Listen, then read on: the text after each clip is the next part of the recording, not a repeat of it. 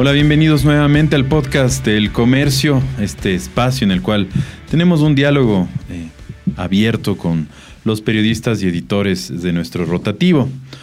Hoy nos acompaña Santiago Estrella, él es eh, editor de aquí, de nuestra casa, y queríamos eh, analizar algunos de, los, de los temas que más han, han sonado en los últimos días. ¿Qué tal, Santiago? ¿Cómo estás? Hola, Alberto, ¿qué tal? Muy bien, y espero que tú también, y a todas nuestras amables audiencias que les acompañe la salud.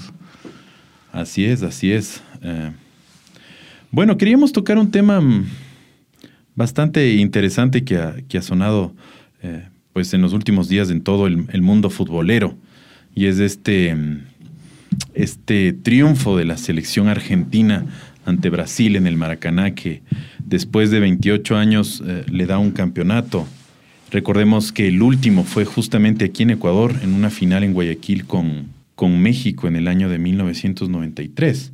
Ah, se ha hablado mucho desde el ámbito deportivo, pero queríamos un poco indagar en ese, en ese argentinismo ah, de los propios ah, habitantes del, Río de la Plata y cómo sienten el, fútbol. Mm, tú viviste varios años en, este, en, Buenos Aires y, lo sentiste de, primera mano. Yo creo que también hay un factor, bueno, hay muchos factores culturales, pero de idolatría, de, de ese proyectarse en lo que pues tal vez en la vida diaria o como país aquí en este lado del mundo no podemos alcanzar algunas cosas y nos proyectamos en estos triunfos de, los deportes.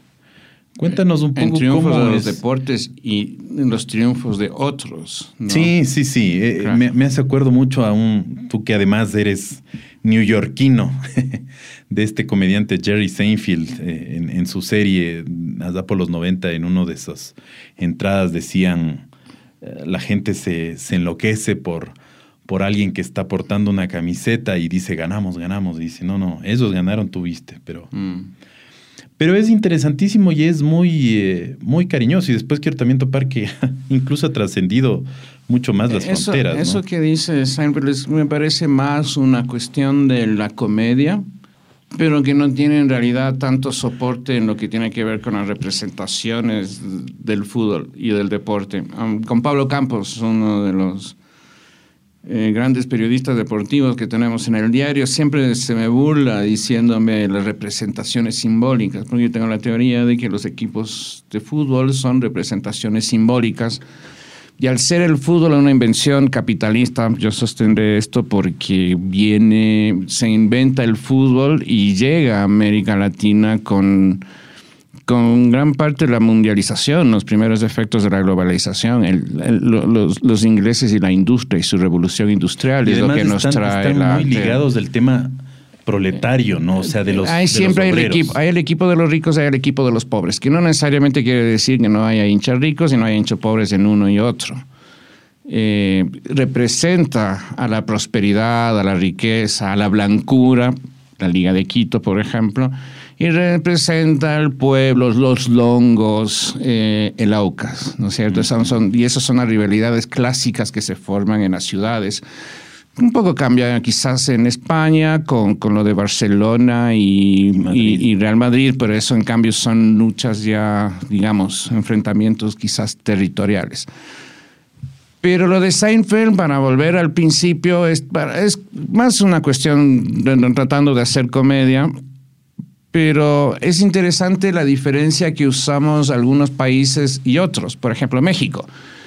En Argentina, Ecuador dice, yo soy de Aucas, yo soy de Racing, yo soy de River, yo soy de Liga, yo soy de Barcelona. En, en Chile dicen, en, perdón, en México dicen, yo voy por mm. el Necaxa, yo voy por, no voy al, claro, voy al. No, no soy, no hay ese sentido de pertenencia que sí tiene las representaciones de los equipos, de, digamos, de esta parte de América, que en cambio uno uno, hay un gran poema de, Carlos Drummond de Andrade, el mayor poeta brasileño del siglo XX, en homenaje a, los campeones de México 70. Y en este poema el tipo dice, no estoy hinchando en realidad, estoy jugando. Eh, y es verdad, o sea, uno no, no les ha pasado, amigos oyentes, que ustedes están en una acción, viendo una acción del partido de fútbol y mueven la cabeza, mueven el pie como queriendo patear. En realidad uno está jugando también. O sea, sí es parte cómico, pero es muy fuerte el deporte y lo que ha representado para los hinchas, que uno siente que es parte del equipo. Y a veces incluso creemos que somos parte del equipo con mayor derecho, incluso con los jugadores. ¿No es cierto? O sea, somos somos los que tenemos la capacidad de condenar a los jugadores, de decirles que no sienten la camiseta, de decir que no juegan, que, de, decir que juegan por dinero como si los demás seres humanos no trabajáramos por dinero. O sea, todos podemos trabajar por dinero y todos podemos dejar este trabajo X para ir al trabajo Y porque nos ofrece mil dólares más, por decirte una cifra. Eso está bien, pero un jugador de fútbol al que le ofrece mil dólares más no, porque es un traidor. Entonces, claro, es una carga simbólica muy fuerte y de pertenencia, que en América Latina se da muchísimo, ¿no? ¿Y en Argentina es más? ¿Tú crees? O sea, ¿Tú que viviste allá? Sí, más al punto que ya te, te abruma y hasta te aburre, ¿no? Yo creo que es, es, legítimo tener un amor por un equipo, es legítimo tener una pasión por un club, por unos colores, por una camiseta, pero ya cuando uno siente que se le va la vida, a mí personalmente no me gusta, pero sí, Argentina es mucho más fuerte, es mucho más fuerte. porque además ellos tienen una dimensión distinta comparado con lo que sería el fútbol ecuatoriano. A ver, para mirar el fútbol quiteño, el fútbol quiteño fundamentalmente es institucional. Un poco el guayaquileño, eh, quizás el cuencano. Eh, es la Liga Deportiva Universitaria, la Universidad Central. El nacional, las Fuerzas Armadas, ¿no es cierto? Y el ejército en realidad. Eh, porque eh, aunque la Marina creo que pagaba por un momento, la Marina tuvo su propio equipo, ¿no es cierto? Tenía su propio equipo también en, Guayaquil. Eh, el AUCAS fue la Shell, ¿no es cierto? La Universidad Católica, la Católica, la ESPOR y la Policía. Los dos únicos equipos barriales fueron el América y el Deportivo Quito. Pero el teatro.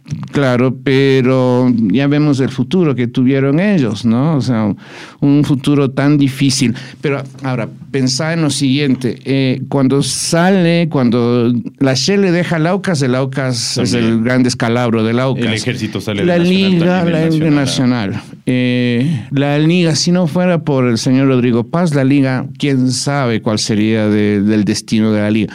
La liga tiene nombre y apellido, en realidad Rodrigo Paz Delgado.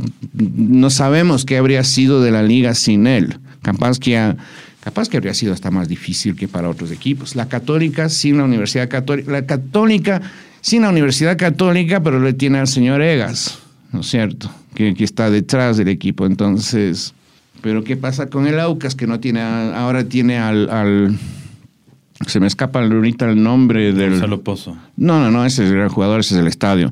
Eh, se me escapa el nombre del, del Walker, Danny Walker, ¿no es cierto? Eh, pero que es un empresario del Aucas. Eh, pero más no es la cosa, ¿no? O sea, es dueño, digámoslo así. Eh, lo mismo Independiente, que se puede considerar el club más exitoso de los últimos tiempos en el fútbol ecuatoriano, aunque no haya ganado un título ecuatoriano, pero es quizás el equipo más exitoso del, del, fútbol ecuatoriano, tiene un señor Deller ahí y todo es una empresa. Lo que no sabemos todavía y está por verse es qué tipo de empresa, si es una empresa en sí mismo el equipo de fútbol o si es que en un momento determinado Nanny Walker se va del Aucas, el Aucas desaparece. Porque ¿quién se hace cargo? ¿Qué, qué club hay? ¿No? Entonces, no, no, son, no son sociedades anónimas, ¿no? Claro, bueno, ese es un, tema de... En teoría, no sé, estoy un poco perdido si es que ya lo convirtieron, pero era el plan que se tiene, ¿no? de poder convertirlos con, una liga pro, con todo esto que está pasando. Sí, sí. Pero, ¿y, y eso en Argentina no, no es tan así tampoco? Hay una institución detrás de cada club. ah, hablaba, sí, me quedé. Eso es que hay un, es el fútbol es del barrio y los barrios están constituidos, es el club del barrio. Por ejemplo, yo viví en, Flores, eh, pero en realidad estaba más cerca de Caballito que de Flores, ¿vale? El club de Caballito es Ferrocarril Oeste, donde yo jugué béisbol, que es el deporte que en realidad más me gusta. Jugué béisbol. Pero Ferrocarril Oeste era un club emblemático de la ciudad de Buenos Aires porque tenía béisbol, tenía ciclismo, tenía básquet. La gran transformación del básquet que les llevó a ser campeón olímpico en Atenas es originado en Ferrocarril Oeste, el sistema del fútbol, del básquet, del básquet argentino. Eh, tienen ping-pong, tienen paleta pelota, tienen natación, tienen hockey, tienen balonmano. Todos los clubes tienen eso. Salvo Boca Juniors de la mano de Macri. Y por eso la gente nunca le llegó a tener mucha confianza a Macri desde el sector de los populares, porque a Boca le convirtió casi exclusivamente en un equipo de fútbol y adiós con todos los demás deportes. Pero anda el Club de Independiente, anda Racing, hay un montón de deportes y un montón de gente del barrio que van a jugar y allá pagan su sociedad, tienen derecho a jugar eh, su deporte y además tienen una, un sentimiento de afecto hacia los colores cuya mayor pasión está obviamente en el equipo de fútbol. Incluso hay otros clubes como Gimnasia Esgrima de La Plata, o sea... Que comenzaron siendo de otros deportes. Claro, que comenzaron con otros deportes, aunque fue el fútbol lo que se toma, porque no hay que negar que el fútbol es el deporte hegemónico, no solo en Argentina, sino en el mundo, ¿no? Ya, pero entonces tú, tú me estás hablando más de cada club. Me acuerdo, no sé si fue un comentarista argentino mismo que decía, o un futbolista, un, un entrenador, que el club de uno, allá, era como, como la mamá. En cambio, el país, la selección nacional que le tienes un cariño especial, era como, como una tía. O sea, como que ellos son. no la quieres ah, tanto. o sea, le quieres, pero no es tu madre. ¿no? no es tu mamá. Entonces, por ahí, por ahí es como que ellos son muy futboleros, pero le tienen más agarrados sus propios clubes que a, que a la, que a la, que la selección nacional. El, mañana martes que publicamos, mañana martes que publicamos una entrevista con Pablo Lavarces, que es un gran sociólogo de la cultura popular y entre ellos del fútbol, una voz autorizada, lleva más de 25 años estudiando el fútbol desde lo sociológico y lo antropológico. Él sostiene que el fútbol es un, es un sentimiento territorial y familiar. Lo que en Ecuador, como no podemos hablar de barrios, de equipos de fútbol con barrios, sí podemos hablar que tiene una cuestión de tribal, por decirlo así, de algún modo. Eh, la selección es también una cuestión familiar, pero está mezclado también todas las educaciones que te metieron, cívicas y todo eso, en donde tienes que tener el amor por los colores patrios, ¿no? Y ahí es cuando pienso en las frases de... Pero qué bonito que, clasificamos al primer mundial en Quito y no en Guayaquil. No sé. ¿Hubo ese conflicto? O sea, no sé, porque a veces porque decíamos de la altura. Yo, me acuerdo, antes no se jugaba todo el tiempo en Quito, a veces se jugaba en Guayaquil. claro, uno de, los, uno de, los, grandes problemas del fútbol ecuatoriano fue esa cuestión del regionalismo y cuál es el... que hablemos del tema territorial que tú mencionabas.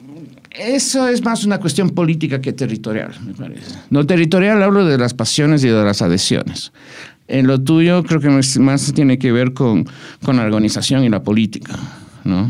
Con la política deportiva. O sea, lo que nos pasó en 1966, ¿no? Que es parte del regionalismo.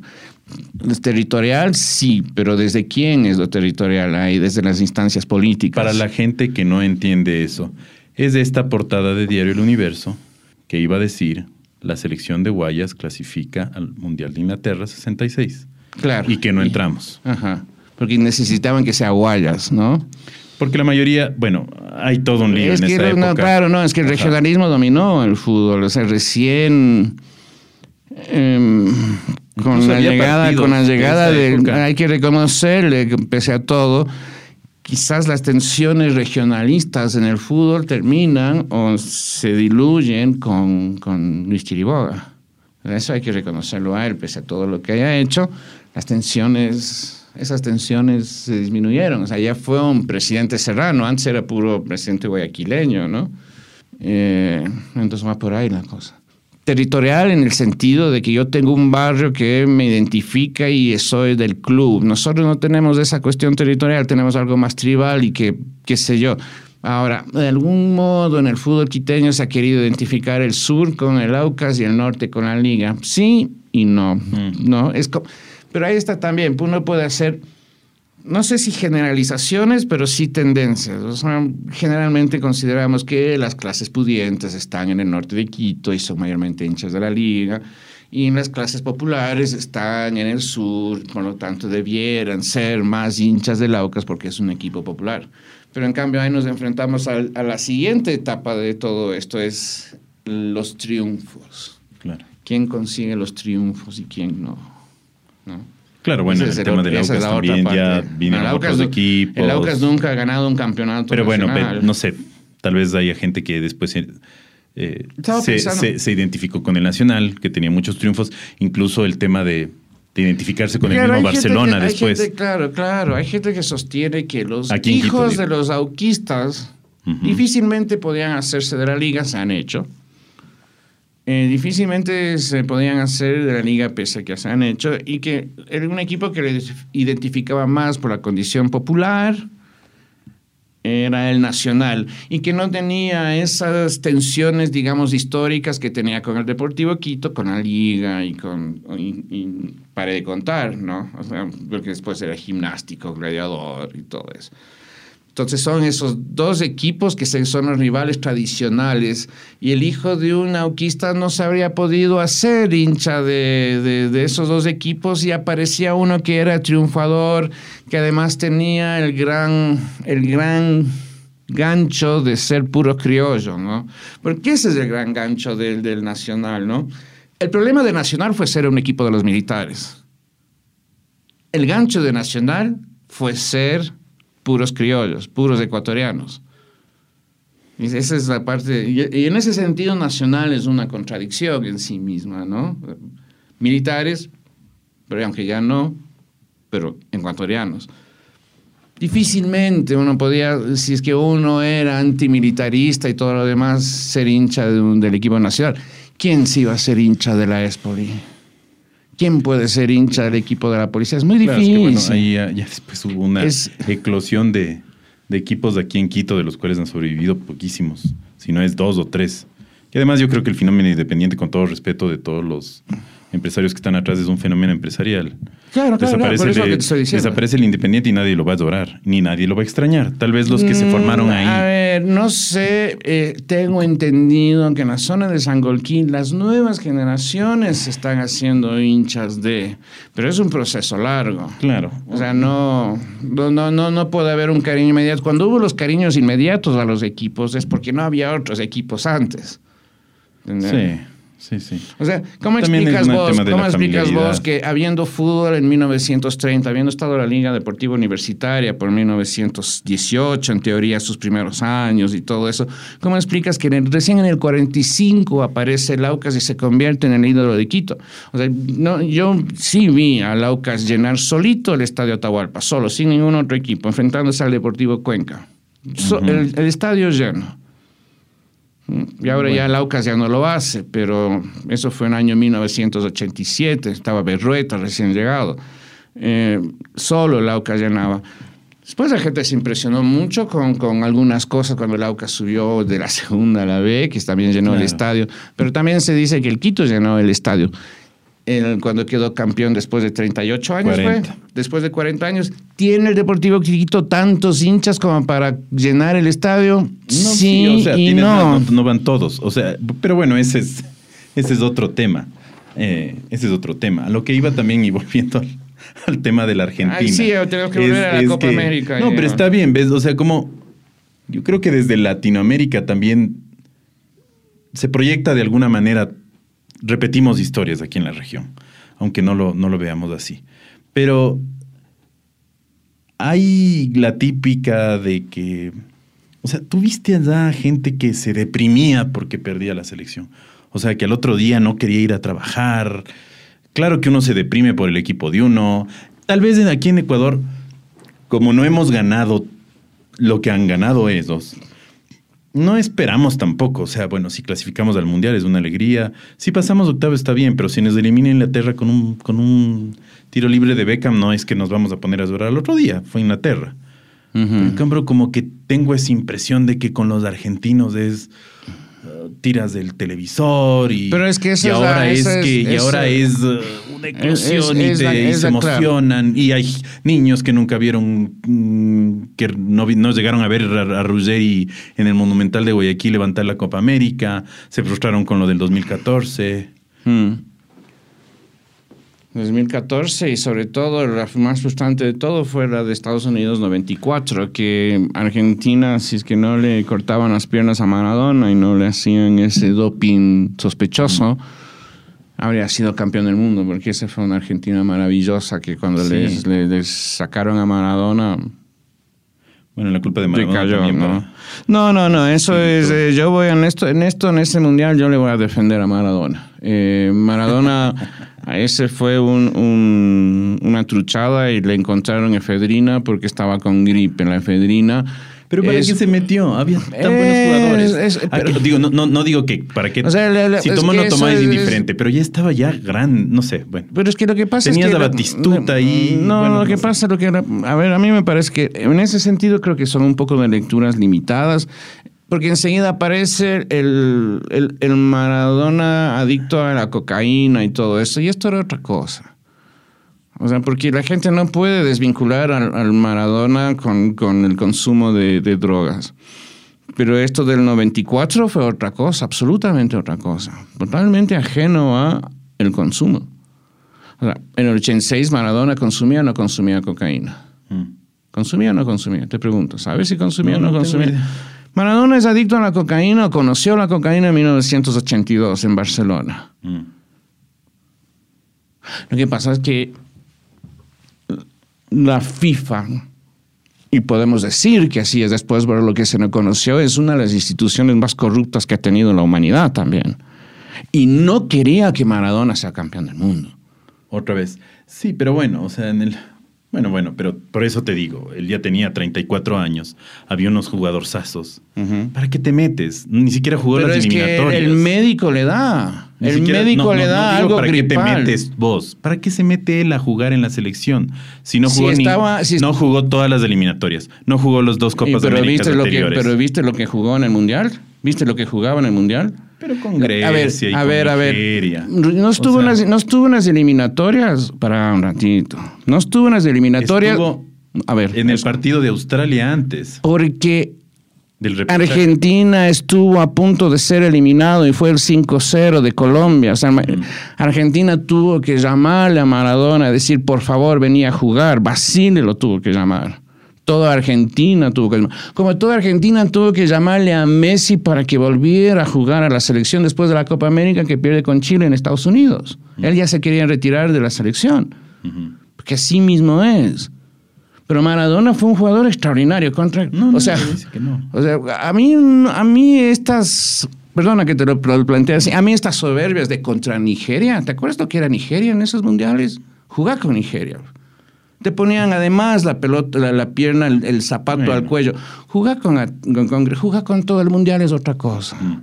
Entonces, si vamos por eso, no le legitimamos a ningún título mundial, porque en No, las primeras no, no, fases no. O sea, yo, yo, Pero todos los países Pero es estaban que- felices cuando le sacaron a Maradona del Mundial. Todos los demás seleccionados se pusieron alegres porque Maradona estuvo fuera del Mundial. Porque sabían que con Maradona Argentina era otra cosa, como Argentina es otra cosa con Messi. Bueno, o sea, yo creo que también en ese mundial tenías muchísimos otros jugadores que Obvio, eran mucho obvio. más vistosos.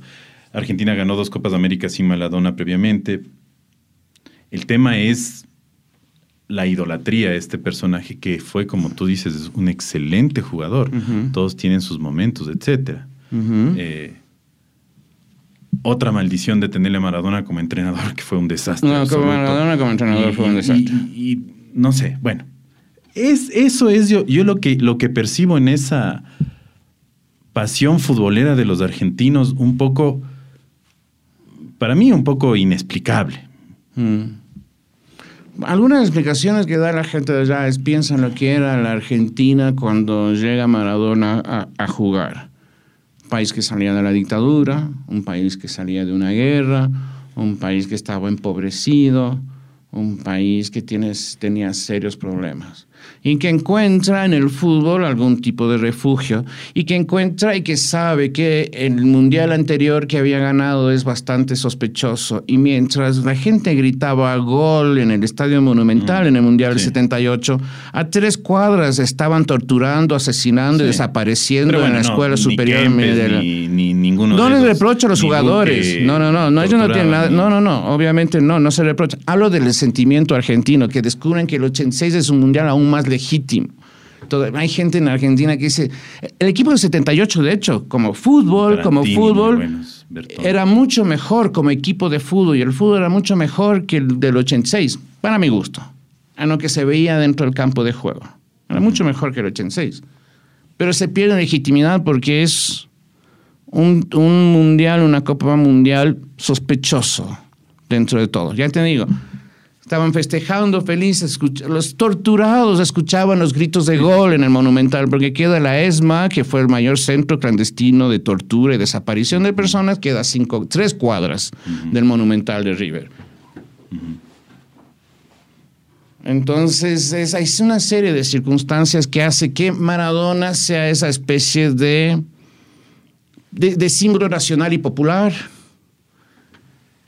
pero lo que hablaba con Alabarse, les recomiendo leer la entrevista, decía, ¿y por qué será que es un símbolo popular y nacional y él conoce mucho Inglaterra, es un símbolo, y todo lo que es el Reino Unido, es un símbolo popular en, Escocia y en Gales, Maradona. Mm. ¿Por qué? Porque le hizo esos goles a, a los ingleses. Pues eso es, eso es. O sea, Sí, uno puede, uno puede decir es ya demasiada la pasión, uno puede pensar eso, que es demasiada la pasión en Argentina, a tal punto que se juega la vida. Eh, pero no, pero bueno. No, digo, o sea, está bien, es parte de nuestra cultura, digo. Y, anda a verles ahora cómo están los, los ingleses con lo que perdieron con Italia. Qué pena Inglaterra, ¿no? Yo siempre he dicho... Yo teniendo una una ilusión de que yo no tenía ese dato, 55 años tuvieron que pasar para que jueguen una final de un torneo internacional. Sí, claro, 66 es el último año de mi nacimiento. Exactamente, entonces... Eh, eh, Ese es uno de los karmas de, los ingleses. Es, una karma, es un karma. ¿Te has dado cuenta que los británicos han inventado casi todos los deportes y no son campeones de ninguno? Sí, no, y de En tenis, hace rato que no gana en Wimbledon, hace rato que no gana en rugby, hace rato que no gana en fútbol, hace, o sea, en golf tampoco hay británicos tan brillantes. bueno, hay, que ver el, cricket y todo eso, pero a lo que voy es un en poco... En cricket es la India lo que domina. Bueno, la India y Pakistán son los, son los poderosos. En rugby es, es Nueva Zelanda. Bueno, hay el Six Nations de que esos a veces sí ganan y todo. pero bueno. pero han ganado en casa, nomás te cuento. Sí, no, bueno. El tema, el tema, yo creo que voy es también a esa, lo que, lo que tú decías al, principio, esta, este proyectarse en el deporte, que todo el mundo en mayor o menor medida lo hace, pero, pero como que yo le veo al pueblo argentino muy muy de, la idolatría y de la tratar de solucionar la vida con estas cosas, que por ahí les, no sé, les funciona o es muy entretenido. Eh, por eso te digo, o sea, tal vez a nosotros no, y eso alguna vez un, argentino le comentó a un familiar que le dijo, bueno, en el 2014 pues llegaron a la final, ¿no? No habían llegado en Mm. veintitantos años. Y sin embargo era un fracaso. y entonces él decía, bueno, para ustedes como ecuatorianos podrá ser un logro llegar a la final y perderla, pero para nosotros no. Eh, eso es... Sí, o sea, lo que, lo que veo es ahorita... Un argentino yo creo que también tiene, tiene ya este, este, este elemento de, del Messi. Del Messi no ha ganado nada con la selección argentina, ahora ya ganó. Lloró, se tiró al piso, la gente se... se claro, pero Messi, a ver, siempre las comparaciones, las comparaciones Messi y Maradona son inevitables porque, claro, en la, desde que, digamos, hay grandes crónicas del fútbol, eh, nosotros consideramos a los mejores jugadores de la historia en este orden, ¿no? Pelé, mm. Cruyff, yo le sumaría a Beckenbauer. Eh, el gordo Ronaldo. Eh, Messi. Cristiano Ronaldo. Eh, entonces ahí está el tema, ¿no? Eh, y Maradona, obvio. Maradona está, está en la lista. Eh, entonces, Messi no le quedaba otra que tener el gran karma de, de, ser la sombra de Maradona. Si contamos un poco en victorias, Maradona tiene un campeonato juvenil, un campeonato del mundo. Con la selección. Con la, selección, un campeonato del mundo con la selección absoluta y un campeonato juvenil, en, en, Japón, en, el 79. Ah. Claro. Eh, Messi tiene un campeonato mundial juvenil. Y si no me equivoco, podrían ser dos, ¿puede ser? No sé. No, eso ya, perdóneme la audiencia, es, pero es el tema de la medalla de oro. En un... Eh, no, la otra es la medalla juvenil, la medalla de oro en los Olímpicos y está ahora la Copa América. Ahora, eh, Maradona nunca ganó una Copa América, Messi sí, y Maradona ni siquiera jugó unos Juegos Olímpicos, pero eran otros tiempos. No, no se les permitía tanto jugar a los profesionales. El profesionalismo en el deporte olímpico comenzó en en, en, el 88, no, en el 88 comenzó, se permitió la participación de profesionales del ATP, del tenis, y después en Barcelona 92, a propósito de los 500 años, eh, eh, es la gran transformación porque ahí es el primer famoso Dream Team estadounidense. O sea, ultra profesionales con ultra salarios. De la, de la NBA. De la NBA o sea, ahí estaba Michael. Los tres grandes, más grandes de íconos, que es Larry Bird, de los Boston Celtics, eh, Michael Jordan, de los Chicago Bulls, que además estaba en su lugar teniente, que es Scottie Pippen, o Pippen, y está Magic Johnson de los Lakers. Esos son los tres íconos del deporte. Bueno, estaba Patrick Ewing de, de, los Knicks de Nueva York, ¿no? Entonces, claro, eh, eh, ahí empieza ya a profesionalizarse el deporte olímpico aceptar deliberadamente a profesionales, antes eran oh, profesionales solapados, digamos, hay un término que no recuerdo, pero profesionales solapados, podríamos decirlo así, que ganaban salario, les pagaban un montón de plata, tenían, pero no eran... Bueno, bueno, sí se puede comparar, pero también la personalidad, ¿no? O sea, Maradona no ganó lo que ganó Messi en todas las Champions, ni con todo el Barcelona. Pero era un... Pero sí, te preguntas. Un, maldito desgraciado, que no lo es Messi, por, por censurar, digamos así. Porque es, o sea, no, no digo porque no sea empático, yo también soy de una generación que vio el Mundial 86 y que todos de niños queríamos ser Maradona, ¿no? es Y que éramos felices de que le haya ganado a Italia esa semifinal en el 90 y que lloramos con él cuando pierde con Alemania, etcétera, etcétera. Pero como que va más del lado del argentino que sea un tipo malcriado, entre comillas, desafiante a la FIFA y al sistema, mm, es que, tenga tateado al, tatuado al Che en la, en la, en la en el hombro, después de que cobra miles de millones de dólares de, todo el capitalismo. Pero en cambio, Messi es más tranquilo, no hace tanta bulla. Claro, y eso es algo que le hace que incluso no dude de que sea un gran, capitán, por una parte, y por otra parte que no genere esa idolatría. O sea, ok, Messi ha ganado muchos más títulos que, Barcelona, que Maradona a nivel de clubes. Ahora, ¿en qué equipo jugó Messi? Toda su vida en el Barcelona, que es uno de los cinco equipos más ricos del mundo. ¿Sabes lo que es ganar siendo Maradona en Nápoles, mm. al Napoli, en 1986, el Scudetto, o en el año que fuere, pero por ahí, el Scudetto? Eso es como si le saca campeón al Aucas en el fútbol europeo, ¿entendés? O sea, eh, no es fácil, no era fácil ser del Nápoles. Por eso es un símbolo nacional y popular, porque no solamente también representa al pobre, el que se enfrenta al grande. Messi no te dice una palabra. A Messi no le importa nada. Messi tiene, como dice Alabarces, una pelota en la cabeza y nada más. Su vida es ir de la casa al entrenamiento, del entrenamiento a la casa, de la casa al estadio, del estadio a la casa. Y esa es su vida. ¿Y qué hace cuando está en su casa? Bueno, juega con sus niños, pero juega al PlayStation. ¿Y qué juega al PlayStation? Fútbol. Messi no piensa en ninguna otra cosa. El mundo que lo rodea no existe para él. Entonces es muy difícil que Messi sea el ídolo, el ícono nacional y popular que sí lo es Maradona. Maradona, bien o mal, te puede caer mal, todo eso, todo lo demás. Yo entiendo a la gente que le cae muy mal Maradona y todo, y sí puede ser bastante, bastante antipático. Pero el man decía las cosas a la FIFA y la FIFA lo complicó, lo sacó, lo echó de ahí. Le complicó a la mafia italiana, la mafia se le cobró después del 90. Mm. Eh, Maradona se enfrentaba a esos. Claro, pero Maradona es también un ídolo de barro. Un tipo que no supo manejar. Maradona es, es que el los primer, es el primer. Así. Tienen, tienen, tienen a, a, la Perón, a Evita, eh, Charlie García. Eh, no sé, es como. Y Gardel, y, después Gilda y el eh, otro este que le adoraban. Sandro. este cumbiero, ¿cómo era que también se murió? Un cuartetero, Rodrigo. Rodrigo, Rodrigo. Mm.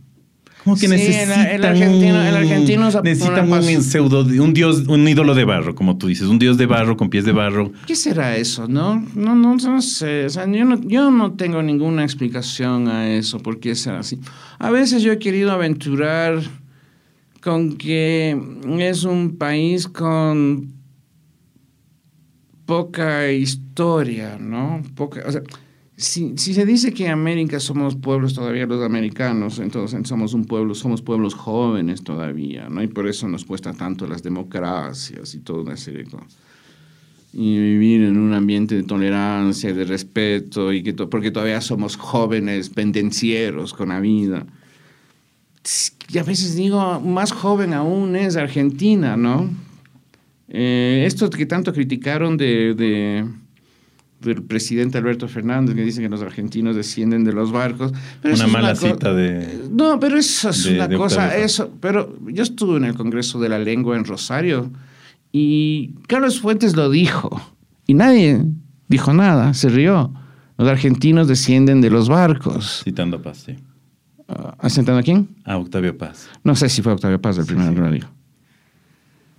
Entonces, es um, um, algo tendrá, será. Yo no, no logro tener es una explicación del por qué. Sí sé que el argentino es un pueblo apasionado, es un pueblo apasionado. Y eso me recuerda un poco a un poema de Manuel Bandeira, un, un, un tipo poeta brasileño de principios del siglo XX que va al doctor, me llamaban el poeta, el poeta que tose, porque estaba muy enfermo desde joven y empieza al doctor, y el doctor le, hace, diga 33, 33 y todo, dice, usted tiene un neumotor, este tiene una perforación en el pulmón izquierdo sé qué en el pulmón derecho, y el paciente le dice, doctor, entonces no nos queda mejor hacer un neumotor, y el doctor le dice, no, lo único que queda por hacer es tocar un tango argentino. Mm. Sí, el argentino tiene esa, esa, esa debilidad, me parece, en su vida, ¿no? O, sea, o debilidad, o no sé qué. Sí, tiene muchos dioses, muchos ídolos. No tengo yo una explicación, eso me parece que es alta sociología para la cual yo no puedo, no, no, encuentro una explicación. A veces he dicho eso. Algo que yo he descubierto de los argentinos, en cambio, que pueden ser los mejores amigos del mundo. Mm pero también porque, porque son gente con mucho desarraigo, ¿no? imagínate, la mamá de una amiga fue a, a, Argentina desde España a los 14 años de edad y nunca más volvió. Nunca más volvió a ver a su familia. En una condición bastante italiana y bastante gallega, también del sur de España y del sur de Italia, ¿no? Bueno, no, Galicia, no, no, no, no. Andalucía. Eh, no, no, no, sí, no, pero estoy hablando, perdón, lo del sur y todo. Estamos hablando de Galicia y el sur de Italia. Eh, son las mayores oleadas migratorias que recibió, eh, recibió Argentina. A los, a los los, a los italianos, a los descendientes italianos, se los dicen tanos, pero es por napolitano, no por italiano, por napolitano. Es, es, no sé, yo no tengo ninguna explicación. Pero lo que sí sé, como para ir cerrando esta cuestión del fútbol, es que hay una especie ya de reconciliación de Argentina con Messi. Porque a Messi le faltaba ese título grande con la selección mayor, que no lo había logrado. ¿no? Entonces me parece que sí.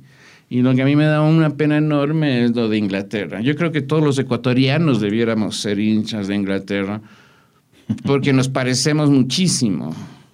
Los ecuatorianos tenemos la enorme tendencia a manejar lento por la izquierda, tal Ah. como si fuésemos británicos. Bueno. Yo creí que ibas a decir porque nos financiaron la guerra de independencia, pero. sí. Ah. Además de que, bueno.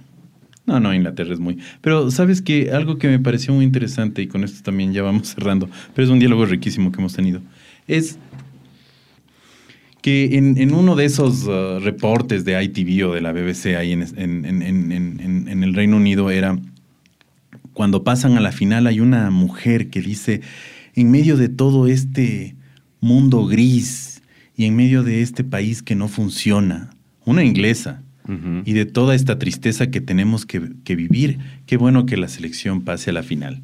Y yo me quedé, o sea, bueno, te puedo decir, estando allá sí sabes que el clima es oh, agreste, horrible, está nublado hasta en julio.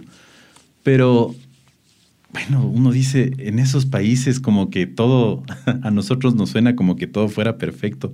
Y que una mujer te salga con un discurso así, yo digo, ¿qué, qué tan latino sonó eso, no?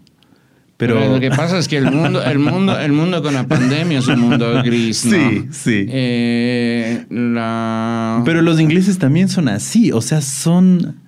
Esto no camina, no estamos bien, tenemos un montón de problemas, bueno... Tú viviste en Inglaterra, ¿no? Sí, yo viví en Gales, pero En Gales. son los...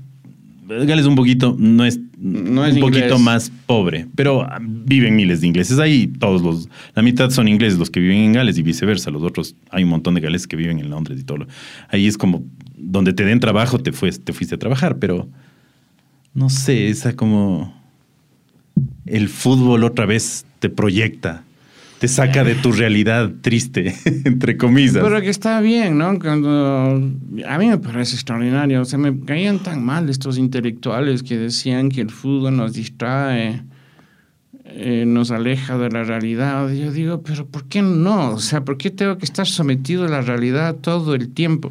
Mi ex esposa Natalia decía, cuando le- se tomaba un té, le decían con azúcar y sin azúcar. Y ella decía con azúcar, porque para amarga está la vida. ¿Ah? Ella es de Argentina. Entonces solía decir eso. Y me parece que el fútbol y los deportes en general, yo es los deportes que tienen representaciones, ¿no? Que representan a una ciudad. Ahorita sé que estamos, o se acabaron las finales, o están en las finales de la NBA y es una locura. Eh, el béisbol está ahorita por jugarse el juego de las estrellas y es una locura. El fútbol ahorita vivimos las dos coincidencias de Copa América Y y, Eurocopa. y Eurocopa y, y es una locura, pero también te terminas dando cuenta de que qué malo que está el fútbol sudamericano y le ves el fútbol europeo y dices qué bonito, qué bonito que juegan.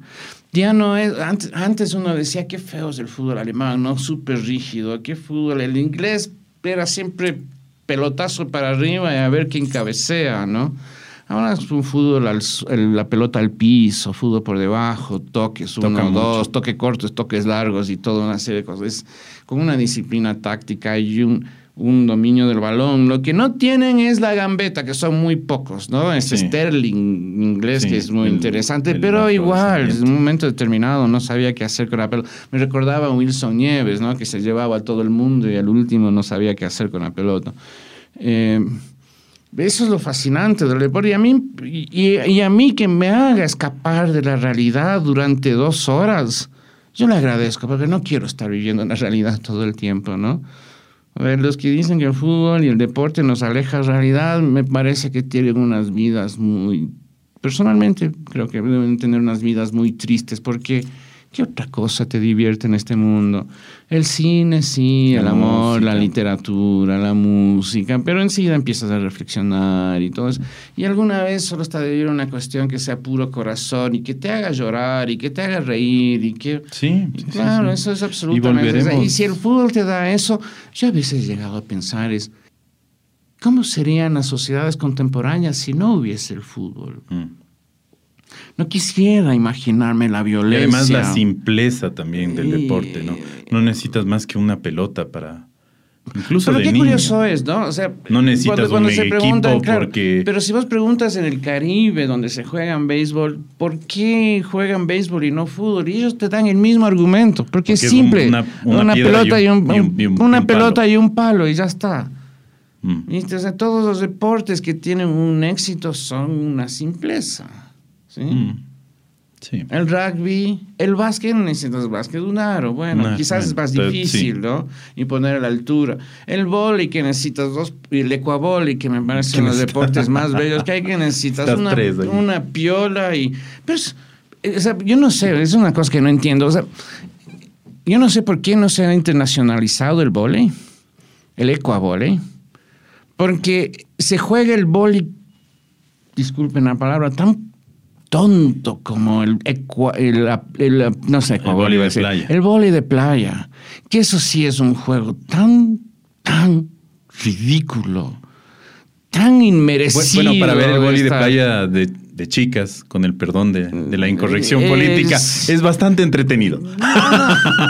No, no voy a hablar de eso porque yo soy un, yo soy un hombre respetuoso. Bien, bien, bien. Pero el tema es, el tema es que es, es el vóley más sonso y soso de la vida.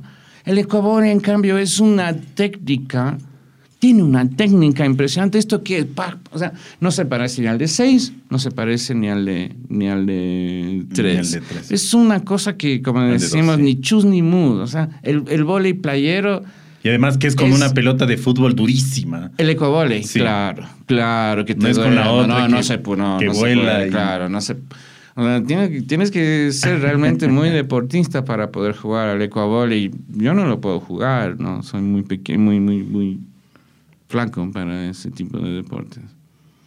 Bueno, nos seguiremos proyectando. Creo que el Mundial de Qatar con esta victoria de Argentina va a tener un sabor especial. No sé cómo le vaya a ir, pero eh, Y además un mundial que se va a jugar en noviembre, ¿no? sí, ya en Qué invierno. raro, ¿no? Rarísimo. Raro. Pero, Pero eh, me acuerdo, claro, claro. esos van a estar en pleno verano. Veamos que les vaya bien. Yo creo que todavía nuestras generaciones guardábamos eso de que a los sudamericanos, que era la traducción de Argentina, Brasil y por ahí Uruguay, Uruguay. les vaya bien y esta revancha de ganarles a los países eh, desarrollados Pero en fíjate, algo. fíjate lo que era cuando el Mundial de Fútbol se jugaba solo con 16 equipos. Era una imposible clasificar. Argentina no clasificaba. Eh, unos, eh, era ya la representación de todo el continente incluso, ¿no? O sea, uno iba o por Brasil o por Argentina, Argentina. por la representación continental. Y entonces, mi, creo que sospecho yo que en, en mi generación, que fuimos los últimos que, o sea, el Mundial del 82 creo que fue el último de 16 equipos, puede ser, Mm. el 82 en donde veíamos um, y decíamos ojalá estos salgan campeón, ojalá estos salgan campeón, ojalá Argentina, ojalá Brasil. Y en nosotros sí hay esa tensión Argentina-Brasil, ¿entiendes? Los que éramos hinchas de Argentina odiábamos a los que eran hinchas de Brasil, los que eran hinchas de Brasil odiaban a los que eran hinchas de Argentina y así se veía el fútbol en- en- de los mundiales hasta que comenzaron a aumentar los cupos y hasta que por efecto de ese aumento de cupos Ecuador ya pudo tener su cupo, que en el tener, sí. 2002. Pero ahí está. Nos seguiremos proyectados do- en estas seguiremos hablando, ¿no? Porque la verdad veo que estamos hablando 48 Sí, no, minutos y bien, que el es muy fútbol, entretenido, el- es el muy fútbol- entretenido el fútbol y- da para hablar, sobre todo Sí, después de- gracias. ah, gracias, Santiago, por eh, tus palabras. Como siempre te digo, es, es rico tenerte en este espacio porque eh, das unas visiones muy, muy, muy especiales y, y- y te agradezco. Maradonianas. Sí, sí, sí, sí. y a todas las audiencias que nos estuvieron acompañando el día de hoy. Gracias. Mañana un nuevo podcast con el análisis de hechos de coyuntura a través de esa mirada fresca de los periodistas y editores de El Comercio. Estuvo con nosotros Santiago Estrella, editor del Comercio, y Alberto Araujo, editor de Nuevos Productos. Una excelente jornada.